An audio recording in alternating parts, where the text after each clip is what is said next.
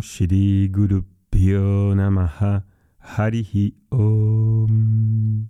Muy buenos días. Seguimos con estos Shanti mantras. Hoy vamos a tocar el número 4. Y este mantra es muy famoso dentro de la tradición. Ocurre en la Breharanyaka Upanishad. Y en todas las clases de Vedanta, al final, lo recitamos.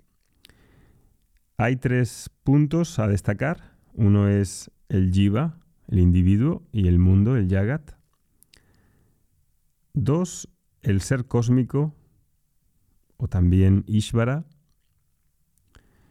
Y tres, la identidad entre ellos dos, entre el individuo y Dios, entre el individuo y la totalidad.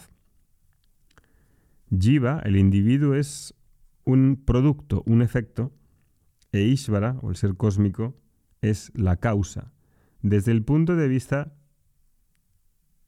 de la conexión que hay entre ellos, hay una causa y un efecto. Pero desde el punto de vista de la identidad profunda, hay igualdad. Y eso es lo que revela este mantra. Aparentemente hay una diferencia. Esa diferencia entre Dios y el individuo, entre el individuo y el ser cósmico, en nuestra experiencia cotidiana no nos vemos como el ser que da vida a todas las cosas. Y precisamente el mantra lo que hace es que provoca esa reflexión cuando entiendo de lo que estoy contemplando, no solo cuando lo repito, porque si repito un mantra y no sé ni lo que dice, obviamente no produce conocimiento. Los mantras están hechos para reflexionar en aquellas personas que están comprometidas con el autoconocimiento, también sirve para obtener otras cosas como purificación, como gracia, como enfoque, como estabilidad mental. Pero conocimiento, conocimiento de por sí, no lo produce. El conocimiento ha de ser conseguido a través de los medios apropiados. Entonces, vamos a ver cómo es este mantra. Dice así. Om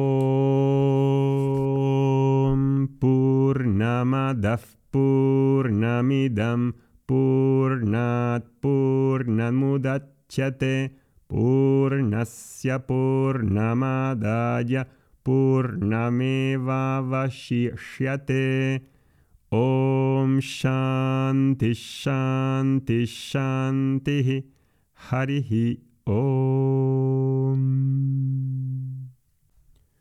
la traducción viene a ser esto.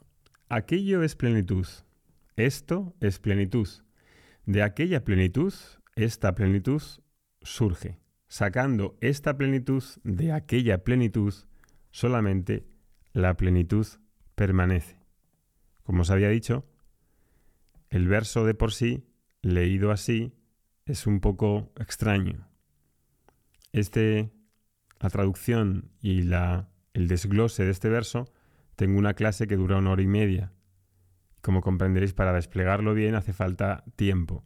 Esto es un podcast que dura 10 minutos, no puedo extenderme tanto tiempo para poder desglosarlo, con lo cual no lo voy a poder desglosar como se debería desglosar para que quede cristalino.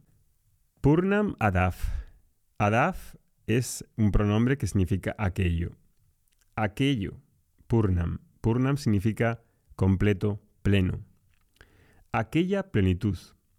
Cuando digo aquella, aunque aquello es un pronombre que tiene una connotación de lo remoto, de algo distante, es distante en la comprensión, en el conocimiento. Este ahadaj, adaf, se utiliza para indicar el veedor, el sujeto, el ser. Y Purnam Madaf.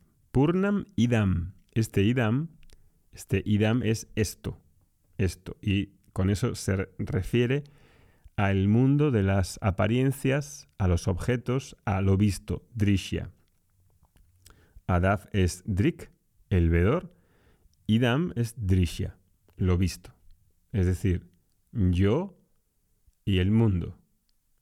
Entonces dice, lo primero que dice es, Aquello es plenitud. El vedor, el sujeto, es plenitud. esto, el mundo, el cuerpo, lo que vea, lo que experiencie como un objeto, todo lo cognoscible, esto también es plenitud. Parece contradictorio, ¿no? El ser es plenitud, el cuerpo es plenitud. En nuestra experiencia parece que hay una contradicción. Bien, lo que precisamente, como decía, niega este verso es la dualidad. Por la ignorancia, la dualidad la tomo como real. Y aquí esto nos da para reflexionar, para pensar acerca de la enseñanza vedántica. Y entonces dice, y voy a poner un ejemplo para que se pueda ver un poco mejor. Si yo tomo el ejemplo de la ola, la ola es agua. Hay dos realidades. Aparentemente hay dos realidades, aunque no las haya. Digo ola y agua. Y también hay una, incluso una tercera, el océano. En la ola, ¿qué es? Aunque yo utilice la palabra ola y tenga una forma y un nombre y un significado y un concepto asociado a ola, el agua tenga un nombre, un significado, y el océano tenga también otro, la realidad del océano y de la ola es que son agua, únicamente agua. La ola es agua por dentro, agua por fuera.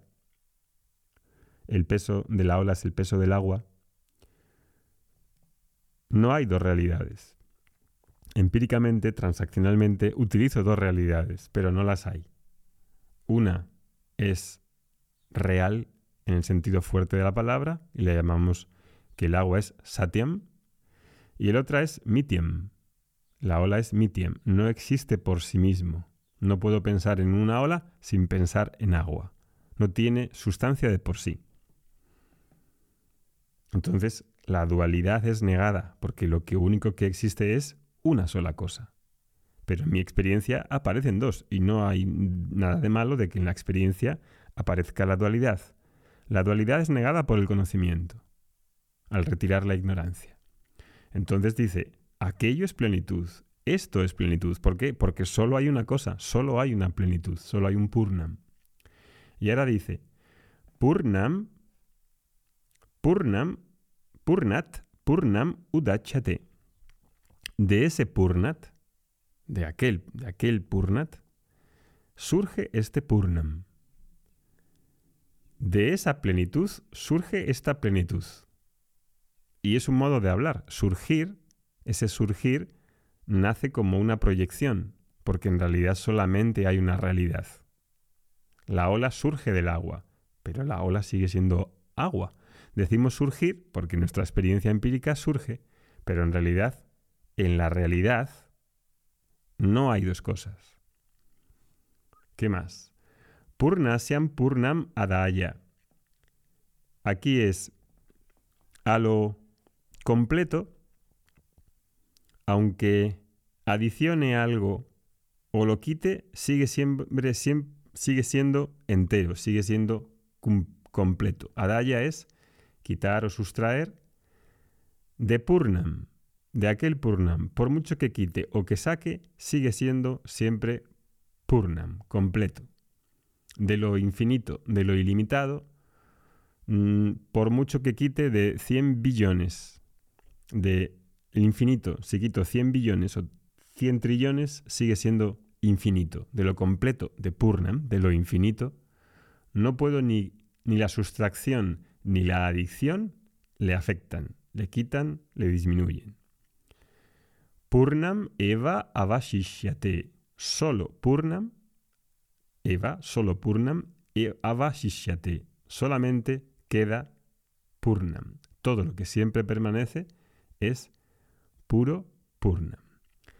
Esta es la mini explicación que ahora había que traducirlo a qué implica eso en el individuo, en el ser humano, en Ishvara, en la totalidad, en el ser cósmico.